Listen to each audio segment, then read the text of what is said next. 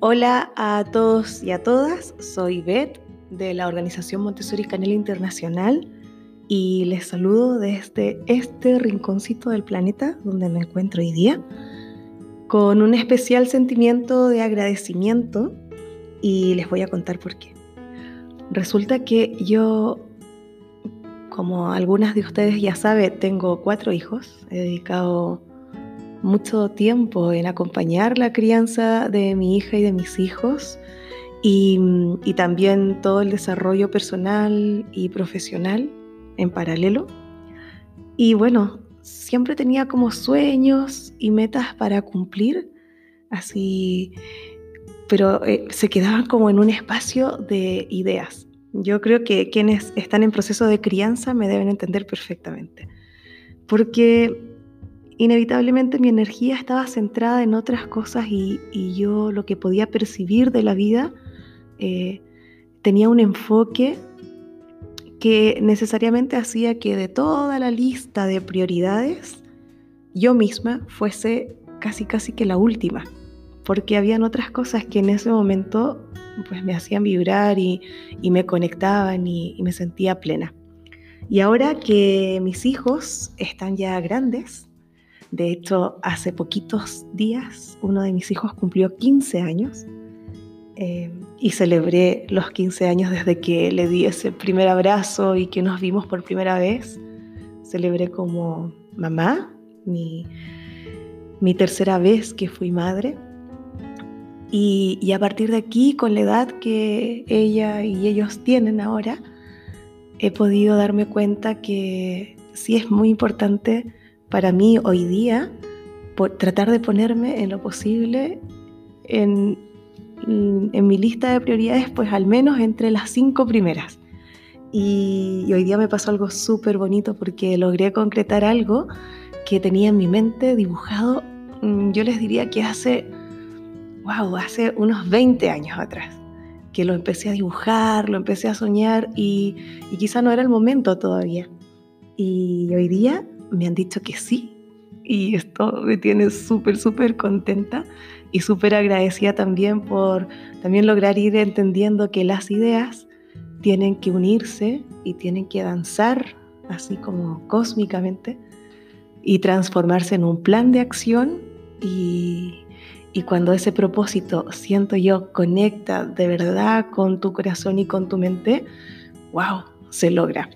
Así es que algo que yo quizás hace 15, 20, 10 años atrás veía como algo ideal y algo absolutamente eh, inaccesible para mí, hoy día me han dicho que sí, así es que estoy súper contenta y súper agradecida y de hecho me escribí una carta agradeciéndome a mí misma por haber dado el paso y haberme atrevido. Así es que eso se lo debo muchísimo también a mis hijos, porque siento que la energía que ellos tienen y todas las cosas que aprendo cada día me conectan y me hacen ver lo mejor de mí. Yo siento que ahora soy una vet 2.0.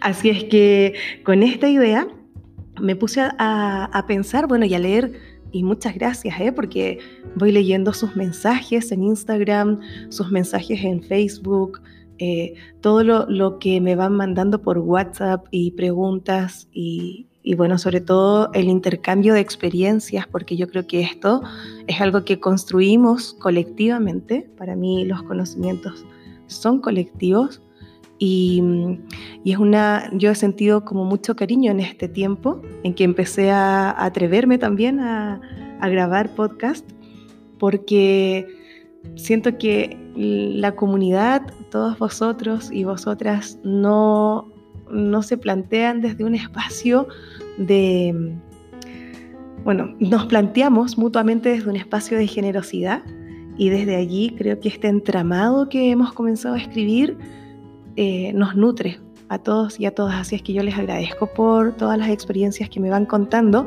porque además eso me inspira para poder crear nuevos temas que siento que les pueden servir.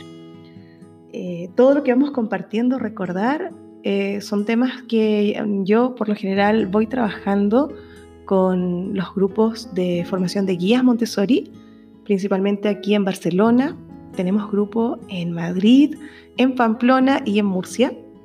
Y pronto, pronto hay novedades porque vamos a, activar ya otros grupos que, que yo creo que también es parte de un sueño colectivo, el poder llevar Montessori, como decía Caro Gómez del Valle, a todos aquellos lugares donde se necesite en esta mirada humana y trabajando siempre por un Montessori más social, con rigurosidad, con amor, con ciencia y con mucho autoconocimiento, que yo creo que eso es clave. Así es que estas cosas que voy comentando las trabajamos desde, también desde la formación de guías, también las trabajo con los grupos de co-guías de 0-6 años y con las compañeras de los grupos de asistentes Montessori. Así es que la verdad es que todo esto también es gracias a todas las conversaciones, las reflexiones, los diálogos y, y todo lo que vamos viviendo cotidianamente en estas tres formaciones, que son tres programas presenciales que, que vamos compartiendo día a día o mes a mes. Y bueno, desde aquí yo siento que es muy fácil hablar de Montessori, ya hemos ido dando un contexto, todos los episodios anteriores nos van dando un contexto filosófico principalmente de la pedagogía Montessori. Y ahora creo que es momento que ya estamos todas preparadas y preparados para meternos de fondo en los temas metodológicos de Montessori. Y, y desde ese lugar me gusta muchísimo recalcar que el método Montessori se basa en la observación científica. Entonces es súper necesario que seamos conscientes de estos. A mí me ha, tocado muchísimo acompañar, ir a escuelas, bueno, ahora ya no tanto, pero al principio, al principio, ir a escuelas eh, que me llamaban principalmente porque habían comprado muchos materiales Montessori y cuando les habían llegado a sus escuelas se daban cuenta que no traían instrucciones. Entonces el punto era, ¿qué hacemos? ¿Cómo se usan? Y entonces antes de empezar a tocar material, yo siempre les decía que teníamos que conectar con otras cosas primero de la pedagogía Montessori, porque finalmente esto nos va a ayudar a equilibrar nuestras propias ideas y a contrastarlas con la realidad que tenemos hoy día, como mamás, como papás, como profes y como acompañantes también de niños, niñas y adolescentes, en cualquier contexto en el que esto suceda, este acompañamiento suceda.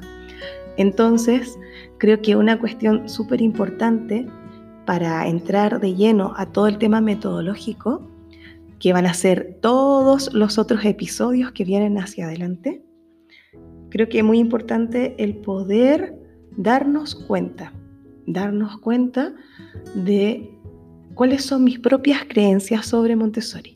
Yo creo que esa es una cuestión esencial que ojalá cada uno, cada una pueda tener una libreta de autoobservación que puede ir registrando también a lo largo de, de todos estos podcasts sus propias impresiones, porque es muy necesario partir de lo que uno cree y de lo que uno siente y por tanto de las experiencias que tenemos hoy día, para poder contrastarlas con aquella voz, en este caso de María Montessori, porque estamos hablando de ella, y con muchas otras voces de tal forma que podamos darnos cuenta por dónde queremos continuar.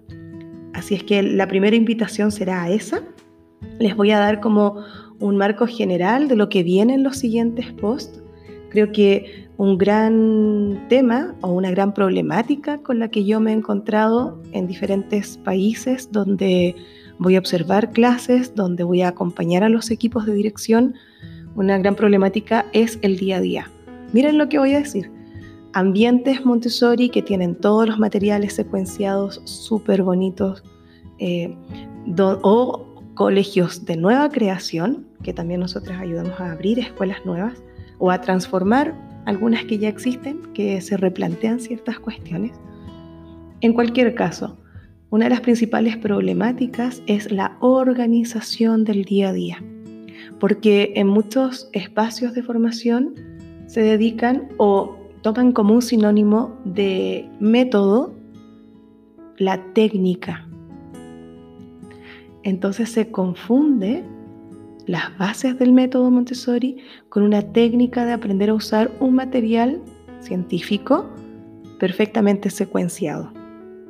Y entonces se pierde la riqueza porque luego, cuando estás allí con los niños y con las niñas y necesitas activar un grupo, o cuando estás en tu casa con tu proyecto de madre de día, eh, o estás en tu casa queriendo promover esta mirada en los procesos de crianza, se genera una desconexión absoluta, porque no se habla de la organización ni de la planeación de un día a día. ¿Qué es lo que realmente necesitamos?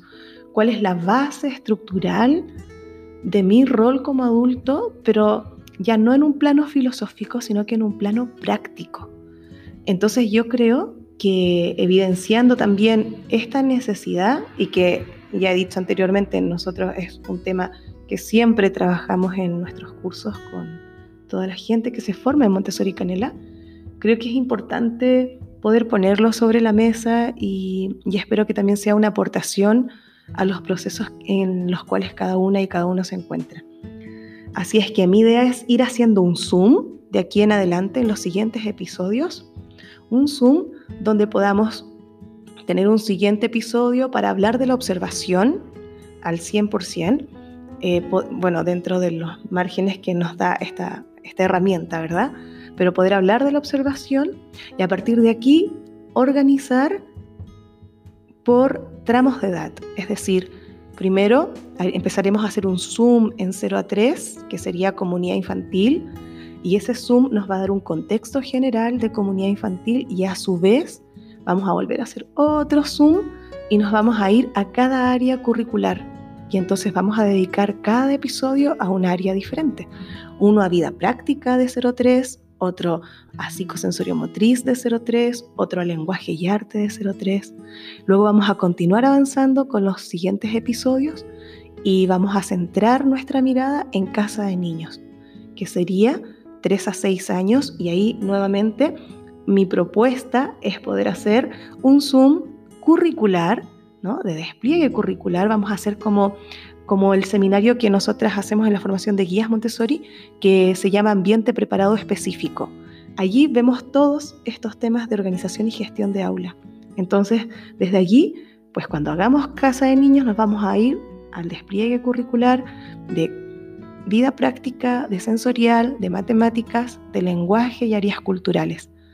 Y continuaremos avanzando en los episodios hasta que lleguemos a taller y en taller, que es primaria, vamos a volver a hacer este mismo contexto y marco general de organización y gestión de aula y luego vamos a ir bajando a todas las áreas curriculares de taller, que son lenguaje, matemáticas, geometría, historia, geografía, zoología y botánica. Bueno, ¿les parece? Yo creo que podría ser algo interesante que podamos ir tejiendo juntas, así es que se reciben sugerencias, ideas, aplausos también, por cierto. y mm, luego pues podríamos también hacer un Zoom específico a lo que significa evaluar. Nosotros tenemos todo un seminario dentro de la formación de guías que se llama Evaluación Holística y donde vemos distintas maneras de, de comprender el proceso de aprendizaje y cómo se lleva a cabo ese proceso y cómo también es importante para un niño o una niña el producto final. O sea, es tan importante el proceso como lo que logra gracias a ese proceso. Así es que ese sería el marco general. Por allí nos vamos a ir y espero que sea un aporte para cada una de ustedes en el lugar en el, donde en el que se encuentren. Y para poder acabar, bueno, o seguir avanzando en realidad, me gustaría dar un marco general, pero no en mi voz. Ustedes saben que, una de las cosas que nos caracteriza como Montessori Canela es que la gran mayoría de nosotras y nosotros somos investigadores, además de ser maestros, maestras, somos profes y madres, padres también con lo cual tenemos una tendencia natural, eso ya lo digo y la gente que, nos conoce lo sabe, tenemos una tendencia natural de ir a la fuente original. Y entonces, pensando y pensando en el día de hoy, yo encontré un artículo que fue publicado el 19 de diciembre de 1931. Imagínate, el 19 de diciembre de 1931 se publicó este artículo que se llama Un ambiente para el niño y que al volver a estudiarlo y al volver a releerlo, me pareció que podía darnos una orientación mucho más clara que lo que yo pueda explicar sobre lo que vamos a continuar haciendo de aquí para adelante en estos podcasts, ¿ya? Entonces, lo quiero compartir porque además es en la voz de María Montessori. Y creo que, insisto, poder compartir extractos de libros, de artículos científicos es muy importante porque yo he ido mirando mm, desde qué sitios nos escuchan y la verdad es que son muchos los países y, en muchos de ellos he estado también averiguando, no llegan los libros todavía. Así es que, bueno, vamos a, tomar una posición, ¿se acuerdan la posición del silencio del podcast de alguno de los anteriores? Vamos a tomar una posición de silencio y les voy a leer un poquito, porque a los niños y a las niñas en la escuela también solemos leerles mucho. Entonces, recordar, este extracto de este artículo, fue el que yo voy a leer, fue publicado el 19 de diciembre de 1931. Y dice más o menos así. A finales del siglo XIX se descubrió que los niños eran víctimas de infelicidad y que sufrían de muchas maneras al trabajar. Aún así, el trabajo constructivo que debería haber surgido de este movimiento para ayudar al niño no se ha hecho sentir, aunque se haya realizado mucho trabajo amoroso para mejorar a las escuelas. Por extraño que parezca, no se ha entendido la amplitud del problema. Se trató de muchas formas el mal que la ciencia deploraba, pero no ha sido erradicado de raíz. Los esfuerzos más dignos de elogio estuvieron enfocados en disminuir la fatiga mental. Se intentó implementar escuelas al aire libre, juegos, la mitigación del castigo y la enseñanza placentera. La gente se unió para enfrentarse a esta situación. Los maestros llamaron a los padres, al mundo entero, para fomentar el interés por la educación científica. Pero todos tomaron por un hecho que el aprendizaje en la escuela, por más científicos que fueran los métodos, significaba necesariamente someter al niño a un sistema bajo el cual iba a sufrir, claro, que por su propio bien. ¿Cuántas veces han escuchado que, como mamás, como papás, eh, nos dicen por allí, oye, pero es que tiene que enfrentarse al mundo real? Cuando empezamos a indagar en estas pedagogías, y quedamos con más gente y empezamos a hablar, nos dicen, ya, pero así no es el mundo real. Pues esto mismo, María Montessori ya lo decía, que la gente daba por hecho que, por muy científica que fuera una pedagogía o por muy vinculada al aire libre que fuera una pedagogía, eh, los niños por su propio bien tenían que asumir y ser sometidos a este espacio más de sufrimiento. Dice María Montessori, en verdad debemos tomar el método de educación que involucra sufrimiento como algo indispensable. Quizás nosotros, los educadores y padres por igual, juntos, todos unidos, propulsados por el amor, vamos a lograr un camino sin salida. Quizás más bien deberíamos dar la vuelta y buscar un camino totalmente nuevo hay una anécdota sobre un rey que desea reformar su reino. Llama a sus consejeros y uno más sabio que los otros le dijo, primero tiene que reformarse a sí mismo, a usted y a su corte. En esta paralela, el niño es el que toma el lugar del hombre sabio, porque él es la persona activa en este problema. Los grandes males no se resuelven paliando un error colectivo. Tomen, por ejemplo, el curso que llevó la emancipación de la mujer. No es una cuestión de darle a la mujer unos cuantos derechos más, sino más bien de reconocer una personalidad humana llena de vigor, capaz de contribuir con grandeza y seguridad al progreso de toda la humanidad. En cuanto a la cuestión social del niño, los males se deben a un error fundamental. Es una cuestión de reformar a los reformadores. Todos nosotros, los adultos, somos los que tenemos que cambiar. Nosotros somos los adultos y el niño depende de nosotros. Su sufrimiento, muy a nuestro pesar, es causado por nosotros mismos. Si debido a un error por nuestra parte estos males prevalecen, entonces es necesario reformar la actitud del adulto. Por ejemplo, por ahora estamos convencidos de que es necesario influenciar al niño para que éste se convierta en un ser sabio, un ciudadano útil y en una persona de mente instruida. Pensamos que somos los moldeadores, que sin nosotros los adultos no puede crecer. Nos sentimos abrumados por la responsabilidad y estamos convencidos, como adultos, de que debemos crear el carácter del niño. Para nosotros el problema tan solo consiste en encontrar una manera de lograr eso, ya sea por el camino fácil o por el camino difícil. Pero el problema fundamental, el problema esencial de base no es discutido. De hecho, muchas veces no lo vemos. Por lo tanto, es necesario que el adulto se haga consciente que no siempre tiene éxito en lo que se propone hacer con el niño. Tiene que cambiar de actitud. Nosotros, los adultos, debemos tomar un nuevo papel. Debemos comprender que en lugar de ayudar al niño, lo estamos obstruyendo cuando tratamos de moldearlo directamente. Los adultos y los niños funcionan de manera muy, muy diferente. El adulto actúa sobre su ambiente y lo transforma con ciertos propósitos en mente para adecuarlo a él. El niño, en cambio, trabaja para convertirse en hombre, empujado por una fuerza interna que lo lleva a una actividad continua, adquiere poco a poco sus características de ser maduro. Ahora desconocemos su ser espontáneo.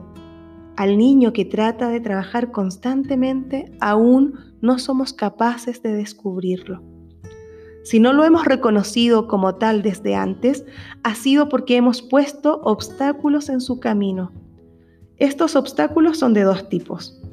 El niño es débil en relación con el adulto y posee fuertes energías formativas.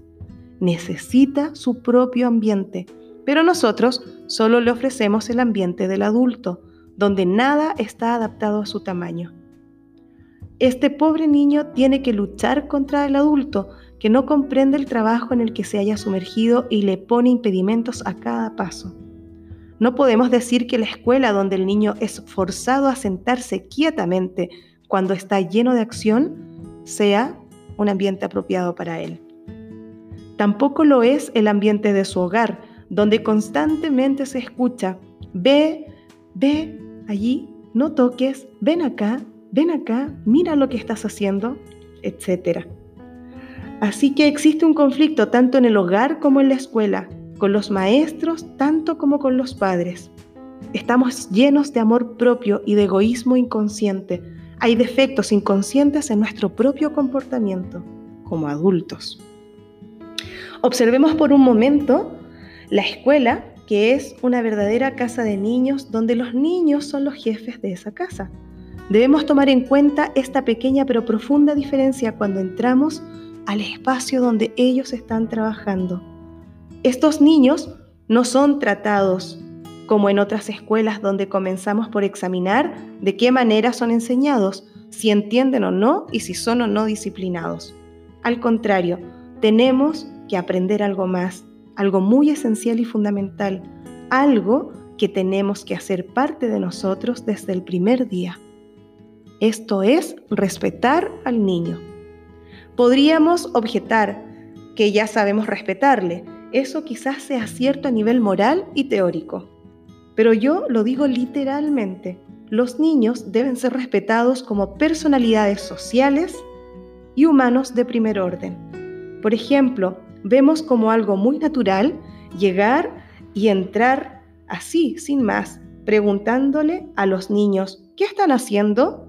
¿O por qué has hecho esto? Con frecuencia, los niños no nos pueden responder. Este cuestionamiento tan abrupto no es una señal de respeto, porque llegamos e interrumpimos su labor. Lo hacemos porque pensamos que la personalidad del niño se encuentra en un nivel inferior a la nuestra. Y aquí estamos equivocados, dice María Montessori. Tratamos a estos niños como objetos, ordenándoles, poniéndolos aquí o allá, forzándolos a acomodarse a nuestro mundo sin la más mínima consideración a las vidas que viven en su propio mundo. Al crear un ambiente adecuado para el niño, nuestra primera lección es quedarnos tranquilos a un lado. Esto es lo que le pedimos a los maestros que se encuentran en entrenamiento al entrar a la casa de los niños. Quédense al margen, manténganse en silencio, no les digan ni una sola palabra y no hagan ni el más mínimo ruido mientras observan. Aquí los niños se encuentran en su propio mundo. Tan solo observen, simplemente así, mirando, no juzguen, corrijan o enseñen. Es solo a través de esta manera en que pueden llegar al espíritu y a la práctica que un maestro de verdad necesita. Aquellos que dicen que es su deber mantener a los niños en obediencia ciega, que tenemos el derecho de corregir como adultos y que como consecuencia el niño se va a volver inteligente, bueno y educado, están engañándose a sí mismos. El niño reacciona a este tratamiento defendiéndose, se vuelve por ejemplo tímido y flojo porque no se le permite actuar, miente para prevenir ser castigado, se vuelve caprichoso y difícil porque es interrumpido y no se le permite concentrarse. El adulto lo corrige cada vez más y así comienza la primera gran, guerra, la que se lleva a cabo entre el niño y el adulto. Pero tan pronto como el adulto cesa de oprimir al niño, éste muestra un carácter diferente, muestra las profundas características de un ser espiritual. Se nos muestran cualidades nunca antes vistas, tanto que podrían ser calificados como milagrosos. Se han llevado a cabo, sin embargo, gracias solo a sus propias acciones. En casa, el ambiente ideal para el niño debería ser igual. Debería tener muebles a su tamaño y utensilios que él pueda manejar por sí solo. Esto sabemos que no es muy práctico en todos los hogares, pero por lo menos el adulto puede brindar al niño un ambiente espiritual adecuado. No debe interferir ni actuar en lugar del niño. En lugar de esto, le debe proporcionar los medios y dejarlo actuar. Su libertad consiste en esto. A cada maestro y a cada, a cada padre y madre de familia le encomiendo no tantas instrucciones, sino humildad y simplicidad al tratar a los niños pequeños. Sus vidas son tiernas, no existe en ellas la rivalidad ni las ambiciones externas. Toma tan poco hacerlos felices, déjalos trabajar a su propia manera hacia el desarrollo normal del hombre o la mujer que va a llegar a ser. El gran beneficio que le podemos conceder a la niñez es restringirnos a nosotros mismos como adultos. y con esta reflexión de este artículo que fue publicado el 19 de diciembre de 1931, comienzo a despedirme de este episodio y bueno, invitarles cordialmente a que podamos seguir en comunicación, que podamos seguir encontrándonos en los siguientes episodios donde comenzaremos a hacer todos estos Zoom a nivel curricular. Vamos a, darle mucha importancia a la organización y a la planeación de un día a día en nuestra escuela o nuestro espacio educativo. Un abrazo muy, muy, muy grande. Hasta ahora.